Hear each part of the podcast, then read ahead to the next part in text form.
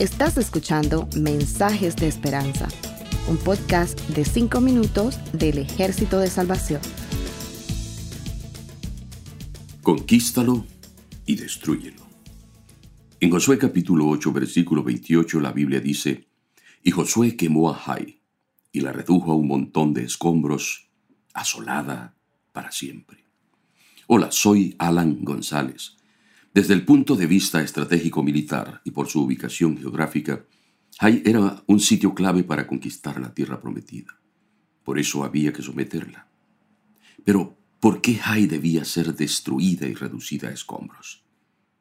La ciudad era habitada por gente de raza cananea, y un aspecto importante de la cultura cananea era la religión caracterizada por la adoración a ídolos que representaban a la fertilidad.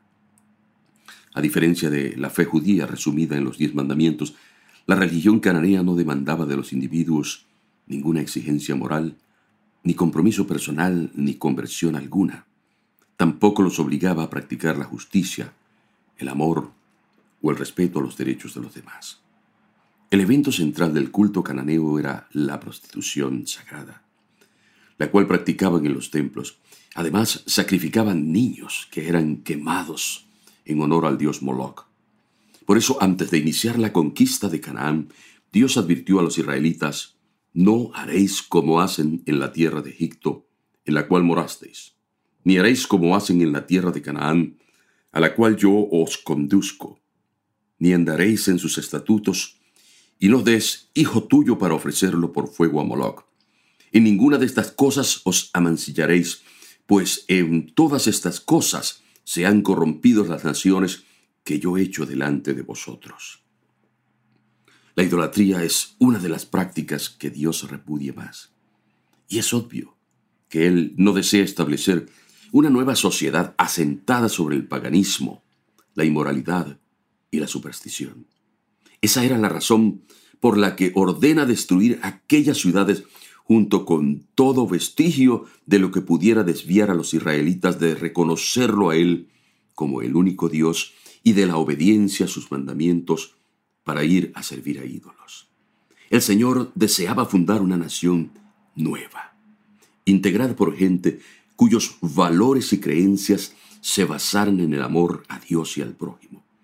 Aquella sociedad debía descansar sobre la base de la obediencia fiel a su palabra eso era fundamental para prosperar y ser librado de toda clase de enemigos.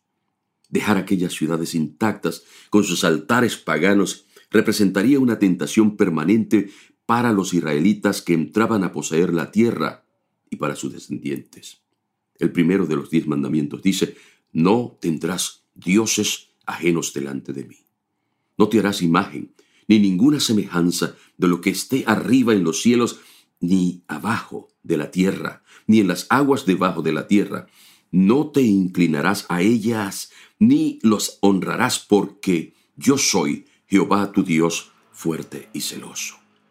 Una vida nueva no puede fundamentarse sobre hábitos viejos que resultan desagradables y ofensivos al Señor. Dios promete que nos ayudará a vencer los obstáculos, pero cada uno debe ser la parte que le corresponde. La Biblia dice, con respecto a la vida que antes llevaban, se les enseñó que debían quitarse el ropaje de la vieja naturaleza la cual está corrompida por los deseos engañosos, y ser renovados en la actitud de su mente, y ponerse el ropaje de la nueva naturaleza creada a imagen de Dios en verdadera justicia y santidad. ¿Conservas tú algún hábito del pasado que debe ser destruido? Si es así, elimínalo. O será una fuente permanente de tentación que te impedirá disfrutar con libertad de lo que Dios tiene para ti. Amado amigo, querida amiga, con la ayuda de Dios es posible. La Biblia dice, todo lo puedo en Cristo que me fortalece. Gracias por escucharnos. Para conocer más sobre nuestros programas, por favor visita salvationarmysoundcast.org. Dios te bendiga.